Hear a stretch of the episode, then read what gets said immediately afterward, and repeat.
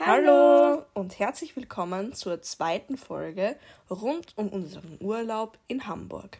Ich bin Hanna. Und ich bin Sarina.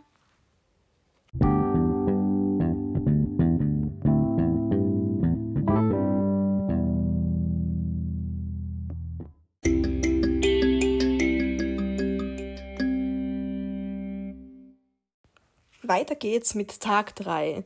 Der dritte Tag war sehr regnerisch und deswegen haben wir uns dazu entschlossen, einen kurzen Spaziergang in die Altstadt zu machen, weil wir eigentlich Starbucks haben wollten. Genau. Aber da sind wir draufgekommen, wie wir auf einmal davor gestanden sind, dass der gerade renoviert und deswegen gab es keinen Kaffee für uns. Wir sind dann aber am Michel vorbeigekommen. Wir waren ja schon mal dort, aber dieses Mal sind wir auch reingegangen. Äh, das war eine wunderschöne Kirche mit drei riesengroßen Orgeln und das Beste, alles ist pastellrosa. Ein Traum. Unsere Kirchentour ist dann noch weitergegangen und zwar sind wir zum Mahnmal St. Nikolai ge gegangen. Ähm, das ist eine Kirche, die im Zweiten Weltkrieg zerbombt worden ist und da steht jetzt eben noch ein Mahnmal dort, also dass man sich an die Opfer des Zweiten Weltkriegs erinnert. Wir hatten dann perfektes Timing, weil genau wie wir davor angekommen sind, ist ein kleines Glockenkonzert losgegangen, das wir uns dann mit ein paar anderen Menschen angehört haben. Unser eigentlicher Plan war ja, dass wir ins Dungeon gehen, weil es eben etwas hergetröpfelt hat und das Dungeon überdacht gewesen wäre. Aber leider sind wir dann davor gestanden und haben festgestellt, scheiße, ausgebucht. Und jetzt kommt kurz ein Tipp von uns. Immer früh genug reservieren. Genau. Das haben wir dann nämlich gleich noch einmal ähm, am eigenen Leib zu spüren bekommen, das mit dem Reservieren. Weil unsere nächste Idee war, wir gehen ins Miniaturwunderland. Das war dann leider auch ausgebucht. Aber da haben wir dann Gott sei Dank für 18 Uhr am Abend noch einen Termin bekommen und haben den sofort reserviert. Und uns sehr darauf gefreut. Also musste eine Notlösung her. Was machen wir jetzt da? Den Tag können wir nicht einfach wegschmeißen. Dann sind wir ins Haus der Illusionen gegangen. Das war ziemlich cool und auch in der Nähe zum Glück. Mhm. Und das haben wir dann so lang gemacht, bis es dann halt so spät war, dass wir ins Miniaturwunderland gehen konnten. Es war dann also sechs am Abend. Dann sind wir zum Miniaturwunderland hingegangen. Ich habe meine Reservierung hergezeigt und auf einmal heißt es, das wären dann bitte 40 Euro. Und wir schauen uns an, für zwei Personen 40 Euro. Boah, das ist schon sehr teuer. Ist egal, wir haben es einfach gezahlt und sind wir rein. Und dann haben wir gewusst, warum wir so viel gezahlt haben. Ja. Und zwar, das ist die größte Modelleisenbahn der kompletten Welt. Und es wächst stetig. Es ist seit 2000 gibt es das Ganze und hat momentan schon 2000 Quadratmeter erreicht reine Modelleisenbahnfläche und das halt was dazugehört. Es fahren 1040 Züge herum und es wurden fast 20 Kilometer Gleise verlegt.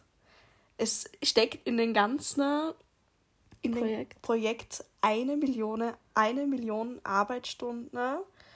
Und was das ganz interessant ist, was wir auch öfters mitbekommen haben, wenn man da drinnen ist, ist das Ganze ein Tag- und Nacht Simulation auch hat.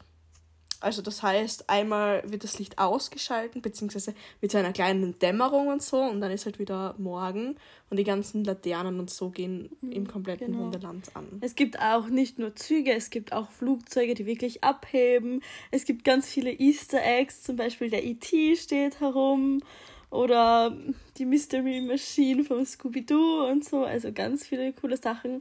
Es gibt auch so ein Rätsel quasi, dass man so kleine Buchstaben findet, was wirklich, wirklich schwer ist. Wir haben das nicht geschafft, gell? Obwohl wir währenddessen gedacht haben, wir sind voll gut dabei. Ja.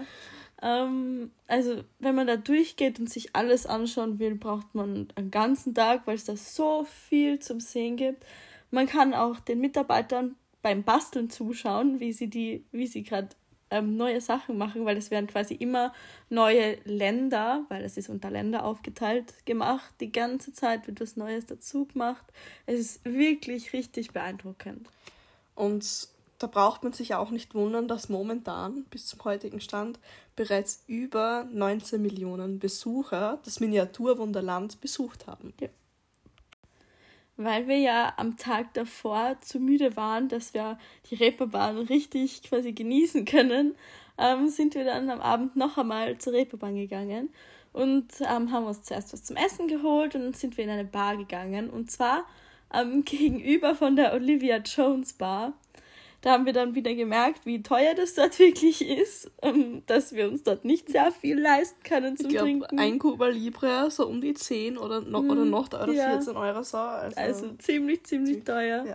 Aber dann haben wir eine billigere Bar gefunden, wo wir dann ein bisschen länger geblieben sind. Ähm, aber dadurch, dass es schon so spät war, mhm sind wir dann trotzdem sehr müde gewesen und bald gegangen. Das war auch unser Top-Tag von den Schritten her. Und zwar haben wir drei, über 23.000 Schritte gemacht. Und jetzt brach auch schon der letzte Tag an, Tag 4.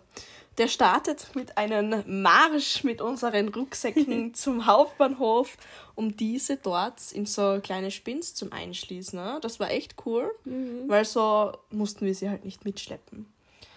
Gleich dann sind wir von Hauptbahnhof Richtung äh, den alten Elbtunnel gegangen. Und zwar, das ist so ein Tunnel, den gibt es seit 1911.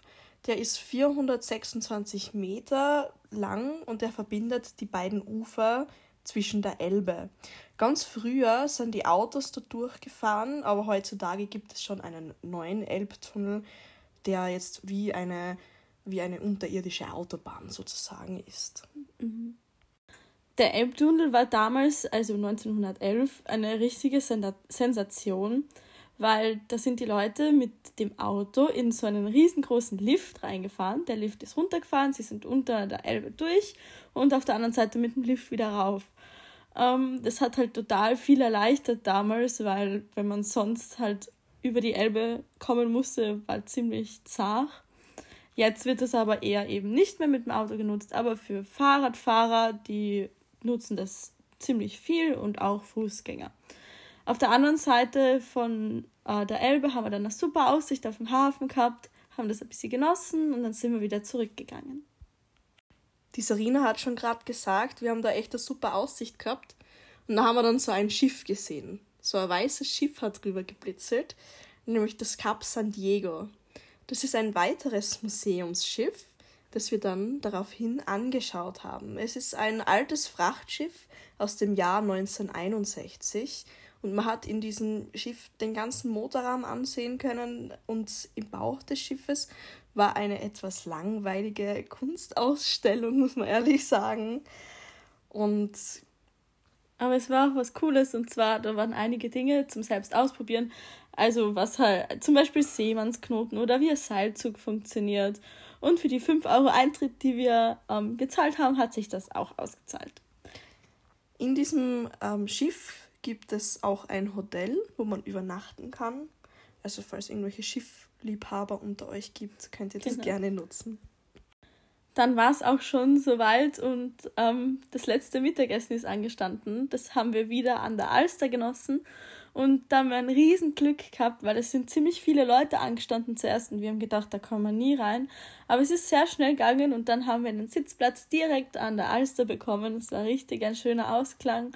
Und nach dem Essen ist es dann auch schon wieder zum Bahnhof gegangen und da haben wir dann ein bisschen den Stress bekommen. Zuerst haben wir müssen die Rucksäcke holen und dann haben wir müssen rennen, dass wir zum Omni Omnibusbahnhof kommen. kommen genau. Wir wussten aber leider nicht genau, wo unser Bus losfährt, weil wir haben ein bisschen unterschätzt, wie viele Busse dort losfahren. genau. Haben es aber dann noch geschafft, sind im Bus angekommen und leider nicht so wie bei der Hinfahrt waren sehr, sehr viele Leute im Bus. Mhm. Wir haben Glück gehabt, dass wir überhaupt nebeneinander sitzen haben können. Ähm, ja, die Busfahrt war ohne Umsteigen dieses Mal, was eigentlich ziemlich cool war, aber dadurch, dass so viele Menschen waren, konnten wir uns halt nicht hinlegen. Und das war dann recht ungemütlich, weil wir 13 Stunden, glaube ich, mhm. durchgefahren sind. Also es war schon sehr zart, aber wir sind heile angekommen. Ja, und es hat sich ausgezahlt. Also die Reise nach Hamburg, wir haben ja, also natürlich kann man es viel luxuriöser machen und viel bequemer, als wir das gemacht haben. Aber ich meine, wir sind noch jung, wir können das. Genau. Wir müssen das auch einmal erleben.